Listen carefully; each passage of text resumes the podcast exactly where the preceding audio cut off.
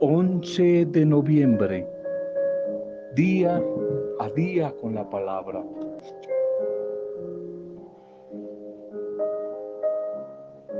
Aprender a buscar en la dirección tu santo, dominar y controlar nuestras emociones.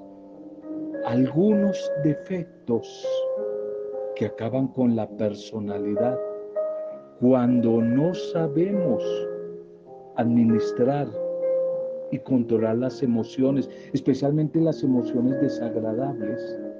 A eso es lo que se llama desequilibrio. Y los estudiosos, psicólogos, psiquiatras, hablan de ese desequilibrio o una emoción exagerada en la vida como una agitación producida en el cuerpo o una antipatía o por una tristeza o por una alegría. La emoción agradable llena el cuerpo de hormonas que le producen una sensación, una sensación de paz, de contento, de realización, de felicidad.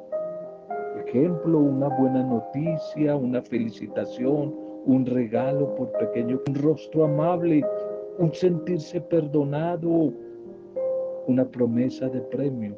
Son agradables que aumentan y conservan siempre la buena salud.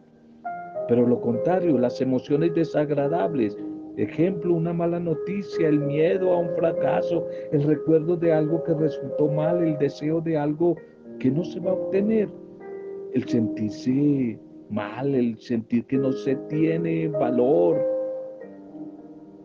producen que la glándula pituitaria que está en el centro de la cabeza produzca una serie de humores dañinos que se van regando por todo el cuerpo y hacen a la persona verdaderamente desdichada. Le dan sensación de inutilidad, de desaliento y de derrota. Por eso hay que aprender desde la guía del Espíritu, pedirle a Él, nos ayude a controlar las emociones, esas emociones desagradables que producen desequilibrio en nuestra personalidad.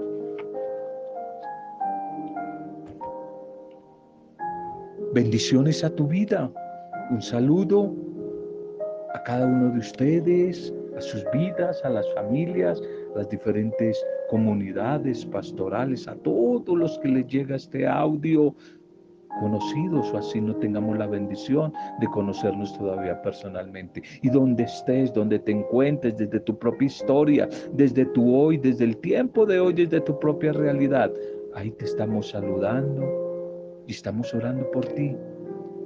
Intercedemos por ti, especialmente por las dificultades los días difíciles, las situaciones que a veces en la vida son complejas. Estamos intercediendo por ti, por tu familia, por todos los que la están pasando mal por estos días. Pero también nuestra oración de acción de gracias y de intercesión por todos los que hoy están de cumpleaños, no sé quién, alguien que esté por ahí de cumpleaños celebrando algún tipo de aniversario en las diferentes áreas de la vida.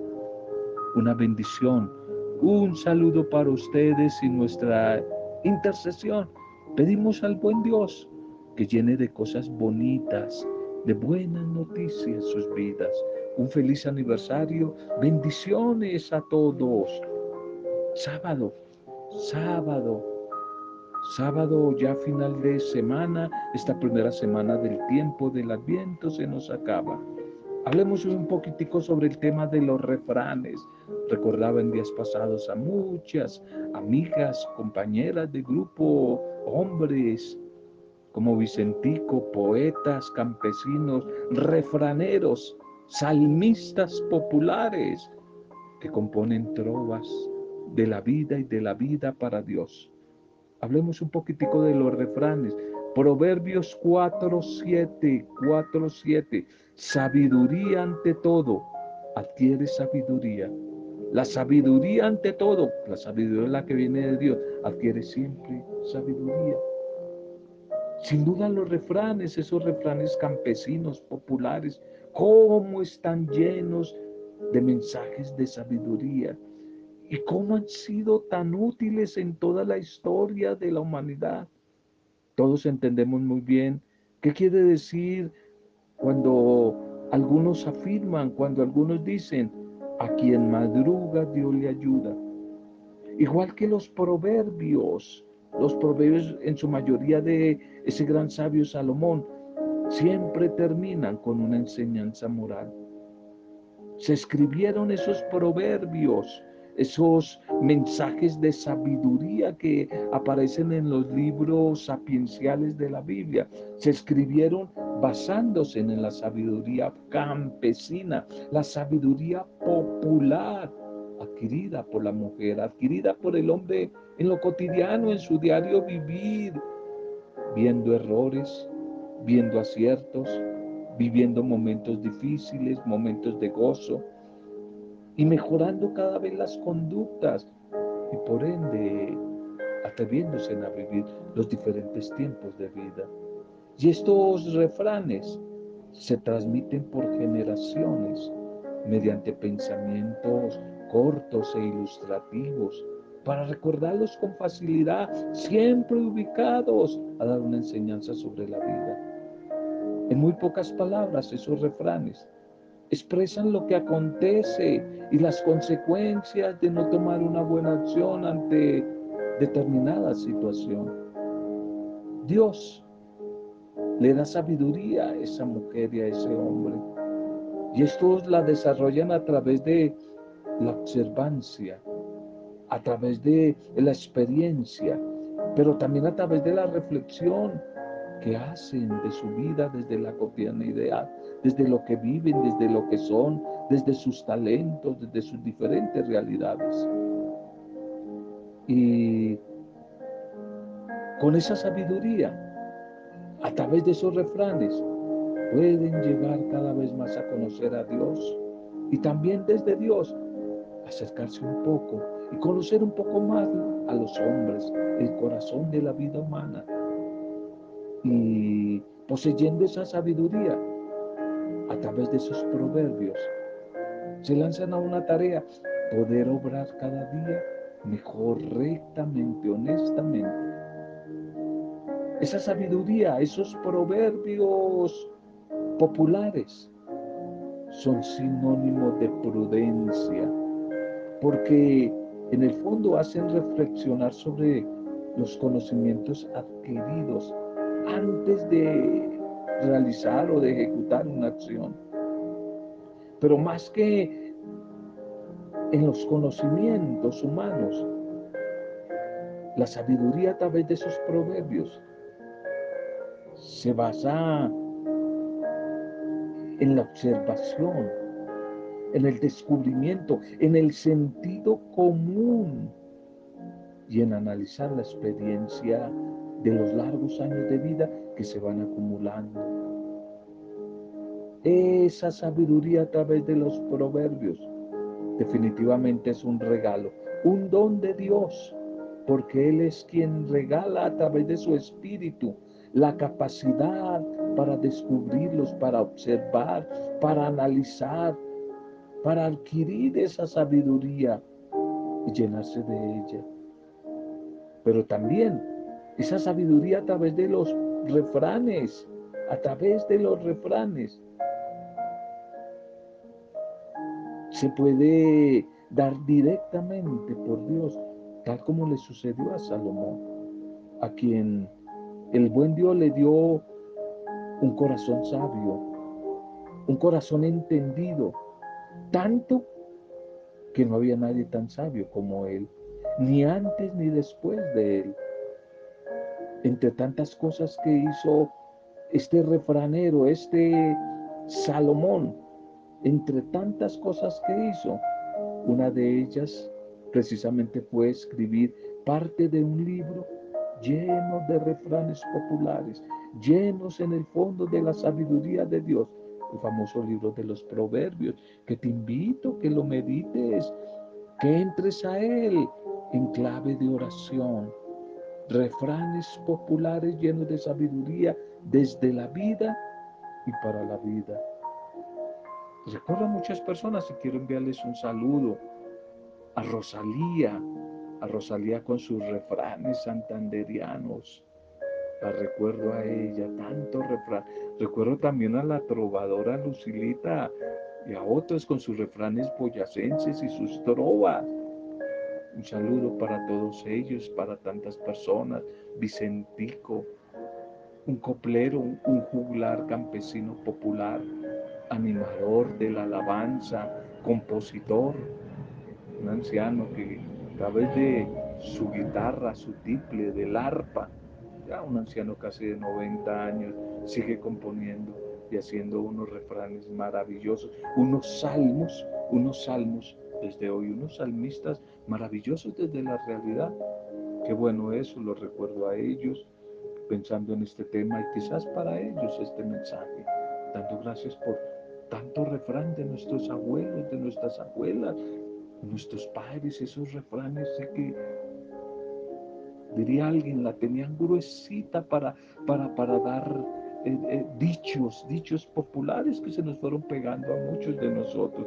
En su mayoría yo repito muchas cosas que digo, no son mías, son de los abuelos, son de la jerga campesina popular de nuestros adultos. Los refranes populares que esconden sabiduría sencilla, sabiduría venida de Dios. Que en el fondo estos refranes populares, estos proverbios, nos invitan a buscar a Dios y cumplir su propósito. ¿Y cuál es el propósito de Dios aparte de ser feliz, buscar realizar su proyecto de vida, su obra? Ser sabios. Ser sabios desde Dios. Sabio no es el que necesariamente pasa por una facultad, por una aula, por la academia, sino el que pasa su vida por la marca y la huella de Dios y se deja llenar de su espíritu. Esa es la sabiduría.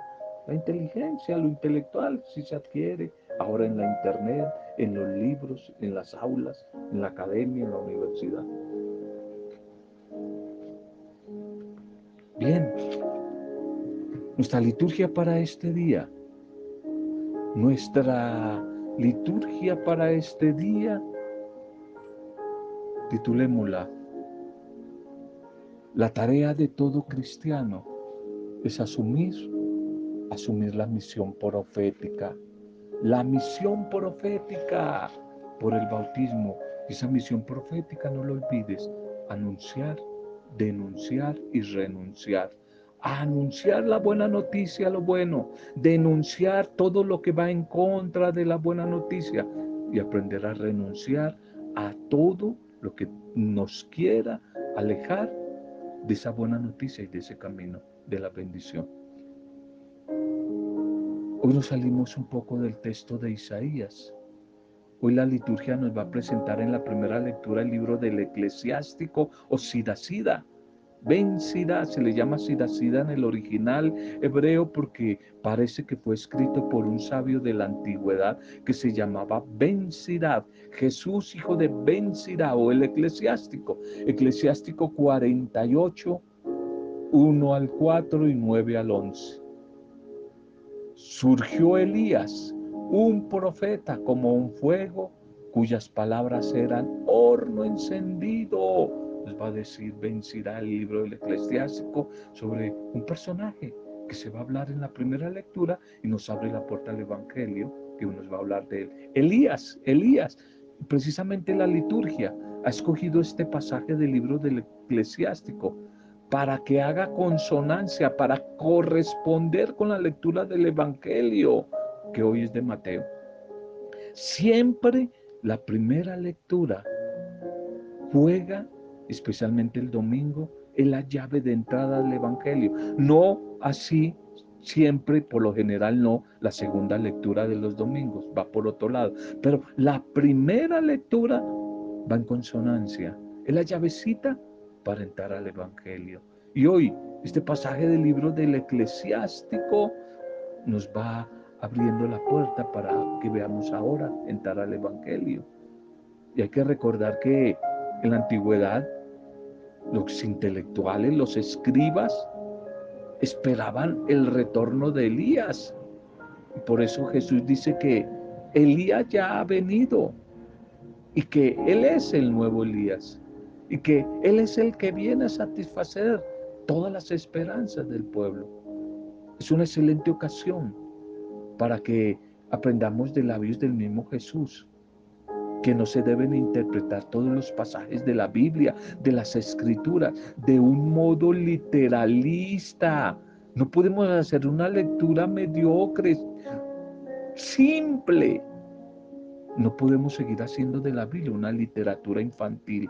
Qué pesar que mucha gente dentro de la iglesia, tanto la iglesia protestante como la iglesia católica, no hacen una lectura madura de la Biblia con investigación, sino siguen haciendo una lectura literal, una, una lectura muy infantil, muy infantil.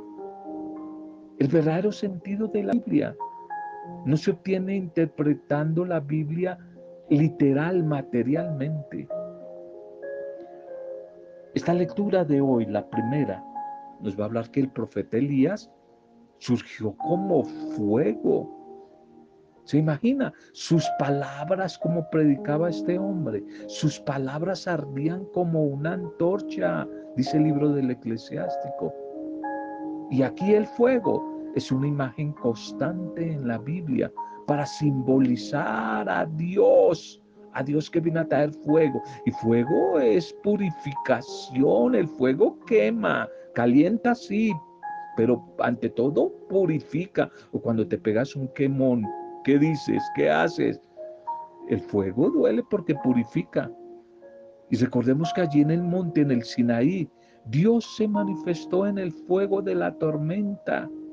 Y es que es natural que en las presentaciones que hace la Biblia, que el portador de la voluntad de Dios, el misionero, tenga un rostro de fuego y el fuego es el instrumento de limpieza, de transformación, de purificación.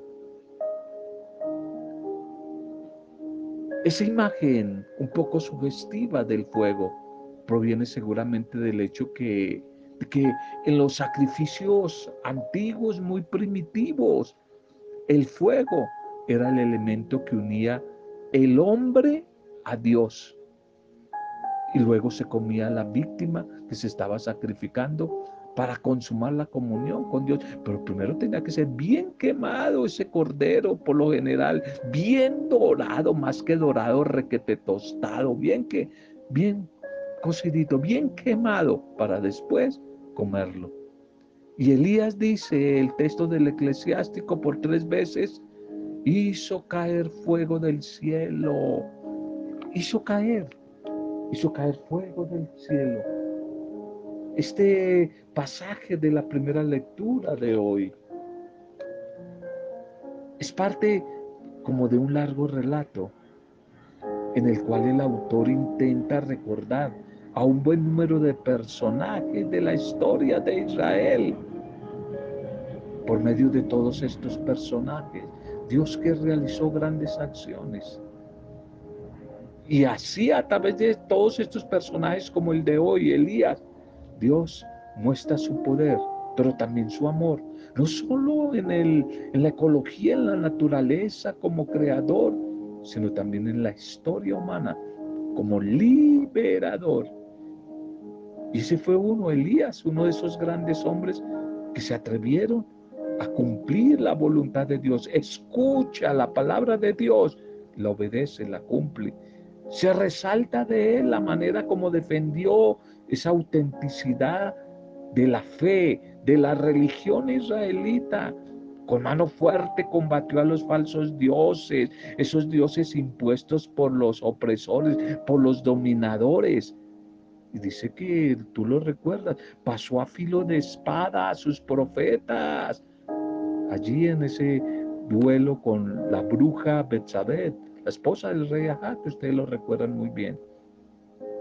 Todos los llamados cristianos por el bautismo que hemos recibido un día, tenemos que ser también profetas de fuego. Por eso tenemos que asumir diariamente esa misión, esa lucha contra todos esos propagadores que hay hoy de la mentira. Cuidado con esas redes sociales.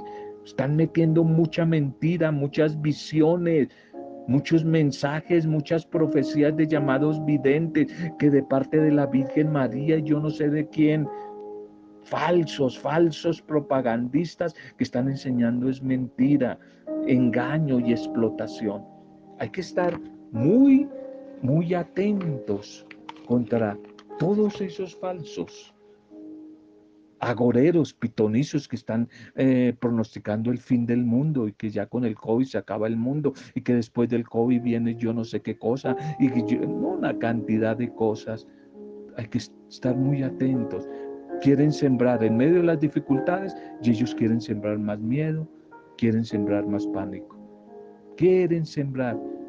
Dice Elías, he venido a traer fuego, como lo dijo el, el Bautista. El Bautista dijo, he venido a a traer fuego a la tierra. Y Jesús dijo, ¿y cuánto desearía que estuviera ya encendido esto de fuego? ¿A qué fuego se refería el profeta? ¿A qué fuego se refería Elías? ¿A qué fuego se refería el Bautista? ¿Y a qué fuego se refería Jesús? Ustedes lo saben muy bien. Al fuego de Pentecostés, al fuego del Espíritu Santo que necesitamos todos en la iglesia, necesitamos fuego en los diferentes ministerios, fuego entre los músicos, fuego en los obispos, en los sacerdotes, en el clero, fuego en los catequistas, fuego en los animadores, fuego en los lectores. Fuego, Pentecostés, fuerza, vida, aliento, vida es lo que se necesita. Y ese es el fuego de que nos habla Elías, de que habla el Bautista y que Jesús también mandará ir por ese fuego. El Salmo 72, el, perdón, el Salmo 80, 79, 80, 79. No nos alejaremos de ti, danos vida para que invoquemos tu nombre. Es una invitación de la comunidad orante a descubrir cómo Dios nos ha servido y cómo por eso la comunidad le responde orando, pidiendo, restauranos, Señor. Que brille tu rostro sobre nosotros y que nos salve. Que brille como fuego. Pide fuego también, Pentecostés, Espíritu Santo. Que venga a iluminar nuestra vida para, para que sepamos por dónde tenemos que caminar. Fuego, pastor de Israel, en este diciembre en esta Navidad. Tú que guías a José como un rebaño, resplandece, resplandece, ven y tráenos fuego. El Evangelio para hoy, Mateo 17, 10, 13. Elías ya ha venido y no lo reconocieron, sino que lo trataron a su antojo. Así también el Hijo del Hombre va a padecer a manos de ellos, va a decir el Evangelio va a decir el Evangelio que es la continuación del episodio de la transfiguración narrado por Mateo. Esa transfiguración allí en el monte, eh, allí cuando Jesús se encuentra con Elías, con Moisés, llevando consigo a Pedro, a Santiago y a Juan en el monte de la transfiguración, en el cual ahí está Elías que nos hablaba la primera lectura. Elías que viene a representar todo el Antiguo Testamento, es decir, la antigua ley y los profetas. Y hablando con Jesús, el instaurador de la nueva alianza, que es el Jesús, Y a Elías se le compara con Juan el Bautista, personaje que representa como, hoy algunos hablan de la teología bisagra, como una bisagra que viene a abrir, a unir las dos alianzas, la del Antiguo con la del Nuevo Testamento. Y Juan, como todos los profetas, también fue rechazado y como todos los profetas, incluyendo al Señor, también fue asesinado. fue asesinado Juan. Y Jesús reconoce ante sus discípulos la grandeza de Juan como el precursor del Mesías y ve en su muerte una prefiguración del sufrimiento que él mismo padecerá a manos de sus enemigos. El Señor Jesús aquí no le saca el quite, no le saca el cuerpo, no evade la misión que le ha sido encomendado, como tampoco lo hizo Juan, como tampoco lo hizo Elías ni ninguno de los grandes profetas, aunque tiene plena conciencia de las consecuencias que acarreará. Él pone toda su confianza en la voluntad del Padre que tiene un plan salvador. Nosotros hoy repetimos mucho este, hablando en el primer mensaje de refranes, de dichos. Repetimos seguido, soldado avisado no muere en guerra, ¿cierto? Soldado avisado no muere en guerra. Y salimos huyendo. Y salimos huyendo cobardemente cuando presentimos que se nos puede quitar algo de lo que tenemos, salimos huyendo cuando aparece la dificultad, y hacia lo cual a veces sentimos tanto apego, nos duele perderlo. Y no nos comprometemos realmente en el cambio, en la renuncia. Solo a goteritos, como un goterito, de a poquitos, de a poquitos. A Dios le damos limonita, de a poquitos le damos las obras a Él. No somos capaces de entregarle toda la vida. No somos capaces de entregarle a Él lo que somos, lo que vivimos.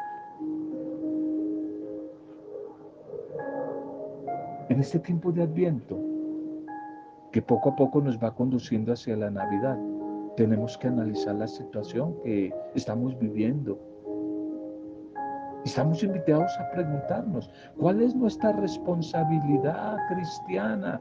¿Cuál es el testimonio que estamos dando para hacer que Jesús viva y reine en el corazón de nuestros pueblos, de nuestra sociedad, de nuestras familias, de nuestros países del mundo? Preguntémonos, ¿dónde estoy yo en cuanto a los esfuerzos espirituales decididos? ¿Dónde estoy yo en cuanto a mi participación de la venida de Dios al mundo en este 21-21? ¿Participo yo del celo, del ansia de Jesús cuando dijo, cuánto quisiera que el fuego de Dios encendiera la tierra ya? ¿O espero pacientemente esa venida? El adviento es tiempo de decisión, no solamente de espera, es tiempo activo, es tiempo de entusiasmo, de tomar decisiones, pero es un tiempo de compromiso. Por eso necesitamos ser restaurados, renovados, transformados, que venga el fuego del Espíritu para entrar en esa disposición, en esa docilidad. Pidámosle a nuestro buen Dios que nos ayude a disponer nuestro corazón para captar su presencia, para captar sus signos. Señor Jesús, queremos como Juan el Bautista contar a nuestros hermanos, ¿quién eres tú? ¿Y dónde? ¿Y dónde te encuentran ellos? Porque ellos también de pronto en su inconsciencia quieren conocerte que nosotros podamos mostrarte, Señor. Por eso te decimos, Maranatha, la gran oración del Adviento. Ven, Señor, a nuestras vidas, Maranatha. Ven, Señor, por favor. No tardes tanto. Ven a nuestra vida, Señor. Ven a nuestra vida, Señor. Que en nuestros labios tu Espíritu coloque la verdad de tu palabra y encienda nuestros corazones en el fuego, en la pasión de amor por ti, por tu programa de vida, por tu proyecto, por tu obra, Señor. Que tu Espíritu Santo venga y traiga fuego de amor, fuego de perdón, fuego de reconciliación, fuego de paz, fuego de fraternidad y de solidaridad en esta nueva Navidad. Por eso estamos preparándonos en el ambiente. Despiértanos con el fuego de tu Espíritu, Señor, para que cuando tú vengas y llegues, nos halles velando en oración, nos halles, ojalá, en alabanza, nos encuentres en alabanza, en adoración, pero nos encuentres amando, sirviendo y siendo solidarios que a través de la palabra que hoy hemos compartido sean bendecidas nuestras vidas, nuestras familias con las dificultades concretas de cada familia. Sean bendecidas nuestras empresas, nuestros trabajos, los desempleados, los que no tienen trabajo, los que tienen problemas económicos. Sean bendecidas nuestras pequeñas comunidades, pastorales, parroquias, grupos, iglesias. Que sean bendecidos desde el fuego de tu Espíritu Santo que hoy pedimos. Que sean bendecidos todos los que más están sufriendo, le están pasando mal. Que sean bendecidos los que están como Miguelito en etapa de duelo. Tantas familias en etapa de duelo en estos últimos meses. Hoy oramos por ellos, que venga el fuego de la fortaleza, de la esperanza, que venga el fuego de tu espíritu. A todos los que han cumplido años a lo largo de esta semana y que hoy precisamente están de cumpleaños, por ellos oramos pidiendo fuego del espíritu. Y lo hacemos en la intercesión, nombre y poder del Espíritu Santo del Dios vivo, para gloria, alabanza y adoración tuya, Padre Dios Creador, en el soberano y bendito, dulce nombre de Jesucristo nuestro Señor y Salvador, el Mesías esperado, el que es camino, verdad y vida, en el nombre de Él, con alabanza, acción de gracias y adoración al Dios trino de amor, siempre en compañía de María, nuestra buena madre, la discípula perfecta. Amén. Roberto Zamudio de día a día con la palabra.